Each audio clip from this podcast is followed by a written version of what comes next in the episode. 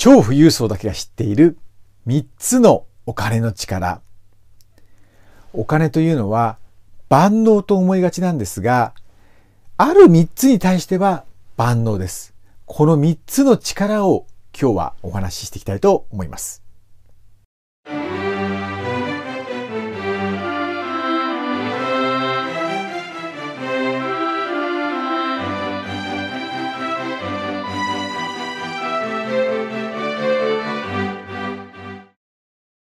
はい、皆さんこんにちは。日本バトラーコンシェルジュ株式会社代表取締役社長の新井直之です、えー、この動画では、バトラー、執事の方々、あるいは執事を目指す方々、あるいはですね、金融不動産の営業で富裕層、超富裕層のご担当されている方、同族企業、まあ、いわゆるオーナー企業ですね。オーナー企業の役員の方々、財務担当の方々、あるいはですね、超富裕層、あるいは富裕層向けの商品企画担当の方、えー、最後はプライベートバンカーですね。プライベートバンカーをの目指している方、あるいは目指プライベートバンカーの方々に対してですね、お役に立てる、えー、動画をですね、えー、出していきたいなと思っています。えー、まず私の紹介なんですが、えー、日本バトラーコンシェルジュというですね、羊サービス、コンシェルジュサービスを超富裕層向けに、えー、提供している会社の代表をしております。で、私ですね、まあそういった会社会社の、まあ代表しながら、えー、今ここにあるようなですね、本をいくつか出させていただいてまして、まあいわゆるですね、この執事、バトラー、コンシェルジュの仕事を培っ通して培ったですね、超富裕層向けの視点、あるいは超超富裕層、富裕層向けのですね、知見をですね、えー、この本を通じて、えーお話あの書かせていただいております。えー、今、本だけですと、まあ、いろんな本出してるんですが、数十冊、日本国内でも数十冊以上、えー、海外でも中国か、えー、韓国、あと台湾でもですね、翻訳出版をされておりまして、累計発行部数は、まあ、今40万部を超えるぐらいになってきております。で、あともう一つがですね、え、次あるように研修講演をしておりまして、今ここにあるようなですね、まあ、金融系とか不動産系の企業が多いんですが、え、こういった企業でですね、え、まあ、その営業担当の方、あるいはですね、え、商品企画担当の方々向けにですね、え、講演会とか、え、研修なんかをさせていただいております。では、えー、今日の題目であるですね、超富裕層だけが知っている3つのお金の力ということについてお話をしていきたいと思います。で、1つ目なんですが、これ何かっていうとですね、物を買う力ですね。物を買う力。もう当たり前じゃないかと思うかもしれません。はい。お金というのは、あの、まあ、いわゆる交換手段、物との交換手段になりますんで、まあ、物を買う力、お金さえあれば大体のものが手に入ると。いうことでございます。これは当たり前のことですね。ただですね、この物を買う力っていうのをしっかり把握しておかないとですね、いけない。特にお金を持っている方々、あるいはお金を持ち始めた方々、まあ、いわゆる富裕層、超富裕層の方々ほど、このお金の力というのは把握しておかいけないということですね。ついついですね、やっぱりあの、お金がありますんで欲しいもの、車、家、別荘、まあいろいろ買いますよね。買うときにですね、もちろん買えるんですが、買うことによって、その時にワンタイムでかかるようなお金はいいんですよ。ただ、車も別荘も家もですね、まあ、いわゆる買ってしまうと、所有、ランニングコストがかかってしまうんですね。車も駐車場保険代とか、まあガソリン代とかですね、あの、かかってきます。住宅なんかですと、まあもちろん、あの、固定資産税であるとかですね、メンテナンスの費用なんかもかかってきます。こういったのが、いわゆる固定費としてずっとボディーブローのようにですね、ずっと長期間かかり続けてるんですよね。で、これは、ちょっと矛盾する話でもあるんですが、実は、超富裕層の方、富裕層の方々でもですね、自己破産する方々と結構多いんですね。で、この方々はなぜ自己破産しちゃうか。これは、お金をコントロールしきれなくなっちゃうんですよ。いやいや、ある分だけ使えばコントロールできるじゃないですか。思うかしませんが、お金を何かに使ってしまったら、その後紐づいてずっとかかってしまう費用もあるってことを忘れてしまう。これで、いわゆる固定費が高止まりして自己破産になってしまうということでございます。ですので、超富裕層に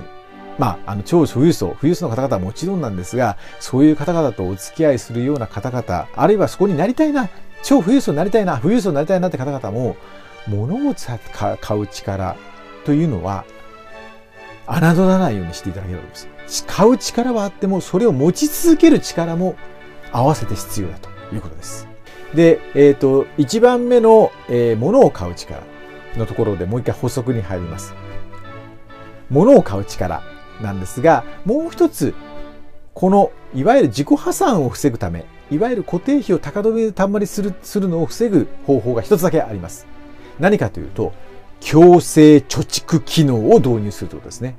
この強制貯蓄機能というのは、例えば月々の収入から一定金額は必ず貯金とか投資に回ってしまうような仕組みを作ってですね、自動的に引き落とされるとか、あるいはお金をローンで払っちゃうとかですね、いわゆるその投資の、投資物件のローンを払っちゃうとかですね、こうすることによって、自己破産を防ぐ、あと言えば、ランニングコストの怖さをね、逆に熟知することができるということですね。つまり、それだけ毎月強制貯蓄機能が働いていると、あ、やっぱり一度こうしたものがあったらランニングでこう出てくんだなと。まあもちろんね、あの、それは最終的にまた自分に回ってくるんですけど、これを逆に自分が出す、あの、買って、もちろんその固定費がどんどんどんどん膨らんでいくではなくて、例えばある大きな貯蓄、例えば10億円を貯めようと思った時に毎月1000万円が出てくと。こういうですね、逆の、要は強制貯蓄によって毎月お金が出てくる。なあのなくなっていく。でもそれは何かに溜まっているっていうあの、ことをですね、やっていただくと、非常にこのお金のリテラシーが上がりやすいですし、まあ、自己破産を防ぐですね、あの方法にもなってきます。で、二つ目、いきたいと思います。次、二つ目、え他人を支援する力でございます。これは、まあ、お金があればですね、まあ、もちろん一番わかりやすいのは家族、親戚、一族を養っていけるっていうのが他人を支援する力なんですね。ただ、この場合、富裕層、超富裕層が陥りやすいのは、過剰な支援をしてしまうってことなんですね。例えばサラリーマン、普通の会社員であれば、例えば自分のご両親とかにですね、あの、例えば月々何万円、3万円の5万円とか、仕送りするとか、自分のお子さんとかに何か仕送りする3万円、5万円って、そういう範囲はできるんですが、超富裕層になると、丸がかえをしてしまったりとか、そのいわゆる支援する額が大きくなりすぎてしまって、相手に対して悪いことになってしまうってことですね。で、一番良くないのは、恒常的な赤字の生活支援をするってことなんですよ。つまりこれ何かっていうと、常に赤字。例えば、息子さんとか娘さんとか親御さんが、浪費によって自分の収入以上の生活をしてしまってる。そこに対して何十万何百万っていう支援をしてしまうと何が起こるか。もちろん支援してる間はいいんですよ。ただ、それが未来英語、一生面倒を見ていけるならいいんですが、大部分はそうじゃないんですね。ある一定のところでできなくなってしまうっていうケースがあります。そのためにも、この恒常的赤字の生活支援をしてしまうと何かというと、次世代の自立する力を奪ってしまうんですね。つまり働いてお金を稼ぐ、あるいは何か投資とか、あるいは自分自身で何かを起こしてお金を稼ぐっていう自立する力を奪ってしまいます。あとお金があると、例えばそういう自分が面倒なことであるとか、やりたくないことっていうのは誰かに任せたりとかですね、あるいは家事代行に任せたりってことができます。これはある一定のところまでいいと思うんですが、これを全部任せてしまって、ある時そのお金も払えなくなりましたと、支援も受けられなくなりましたとなった場合、あれ？そういえば、食事ってどうつくんだっけとか、掃除ってどうするんだっけそういうところから始まらなきゃいけないケースがあるんですね。つまり、お金を支援することイコール、過大な支援にしてしまうと、次世代の自立する力を奪ってしまうということになりかねます。これは、ご本人は支援しているっていうですね、こう自己承認欲求が満たされるからいいんですが、相手の方も一時的にはお金もらって嬉しい。ただ、将来的にはその力を削いでしまうと。いうですね、危険性があるということを理解しながら、恒常的赤字の生活支援はしないというふうにやっていただいた方がいいかと思います。三つ目なんですが、時間を作る力です。時間を作る力。もちろんお金があることによって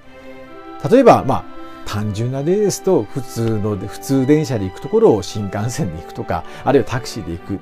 っていうことをできたりとかですね。あるいは先ほど話出ましたが、あの、家事代行の方を雇ってですね、え家事のこう、まあ、お掃除とか、えお料理作ってもらったりとか、えそういったこともできますし、まあ、もちろんですね、あの、バトラー、まあ、我々執事なんかもお客様の生活を、まあ、より、まあ、お客様がですね、え生活の質を上げていただくために、私どもは生活のサポートをさせていただくというのは仕事です。で、もちろん、あの、今あるように、よりそういったものを使う時間を作ることによってですね、より稼いで、より楽しんで、生活をですね、より楽しんで、より低生活の質を上げるってことも、お金の力としては重要です。ぜひやっていただきたいんですが、これもやっぱり限度がありますんで、さっき話したようですね、次世代の自立力を使う場合のことはやらない。その中であれば、私はもう非常にや、お金があればですね、時間もできますし、まあ現実私もやっぱりそういった、まあサービスとかですね、えー、ものとかを使って自分の力を作り出して、社長として、経営者として、より多くの、まあ、あの、お金がですね、こう稼げるように、まあ、日夜やっているという状況でございます。で、ただですね、これだけじゃなくて、一番本当は重要なのはですね、えー、もちろんこれ年を取れば取るほどなんですが、超富裕層、富裕層であってもですね、もうお金に不自由ないと言っても、やはり一番やらなきゃいけないことはこれなんですね。人間資産価値を維持して向上することですね。いやいやいや、僕も別にこれ以上稼ぐ必要ないんですよって方もあるかもしれませんが、より良い人生を歩むため、あるいはいろんな人とより良い人間関係を築くため、あるいは今あるものを維持する、資産を維持するためにも、やっぱり自分自身に投資をしていくことです。これ具体的に言うと、例えば、えー、コーチをつけたりとか、研修であるとかですね、こういった講演を見たりとかですね、えー、そういうところに触れ合って、あのーあったりとか、あとは自分よりも、まあ、いわゆるよく知ってる方であるとか、能力高い方にいろいろ指導を受けてる。えこういったことによって人間資産価値を維持、向上していくことですね。何もしないと人間で実は維持するんじゃなくて落ちていくんですね。筋筋トレと一緒でですね、普段からやっぱり本を読んだりすることも大切ですし、いろんな人の話を聞いたり勉強したりしていく。これによって維持、あるいは向上していくってことです。これをまあやっぱり時間を作ることによってできるっていうのが、まあ、一番のメリットですんで、えここをですね、一番大切にしていただければなと思っております。えー、では、あの、今回のまとめをしていきたいと思います。えー、第1番目なんですが、やはりあの、物を買う力、お金には物を買う力があります。で、まあ、これ、確かに物を買う力っていうのはあるんですが、その後の固定費もコントロールしかする力が備わってないと自己破産につながってしまうということです。二つ目、他人を支援する力。これも次世代の支援することによってその方の自立する力を奪ってしまうっていうリスクがあるということを念頭に入れながら支援をしなきゃいけないということです。三つ目。三つ目、時間を作る力。もちろん時間を作ることによっていろんなことができます。ただし、一番やらなきゃいけないのは、あのその方々、その方自身のですね、人間資産価値を維持、向上するということになって。いかがで、今日の動画いかがでしたでしょうか？えー、もしですね、あの、もっと、まあ、幅広く知りたいとか、あるいは本でバーって読みたいって方いらっしゃいましたらですね、幻冬者から次の2冊の本が出ています。えー、羊だけが知っている世界の大富豪53のお金の哲学。あともう一冊、同じくゼゲント社なんですが、羊だけが知っている世界の大富豪58の習慣。えー、この2冊ですね。この2冊ですね、ちょっと自慢になっちゃうんですが、えっと、アマゾンの、えー、アマゾンランキングでですね、まあ、経営書とかカテゴリーありますね。カテゴリーで、まあ、1位になってます。で、特にですね、あの、世界の大富豪58の習慣の方は、なんと総合で3位まで行ったことがある、まあ、大ベストセラー書籍でございますんで、あの、非常にサクッとわかりやすく読めるような本になっておりますんで、もしよろしければ、まあ、書店、あるいはですね、Kindle なんかも出ておりますんで、えー、電子書籍等でですね、お手に取って、あの、ご覧いただければと思います。ご清聴ありがとうございました。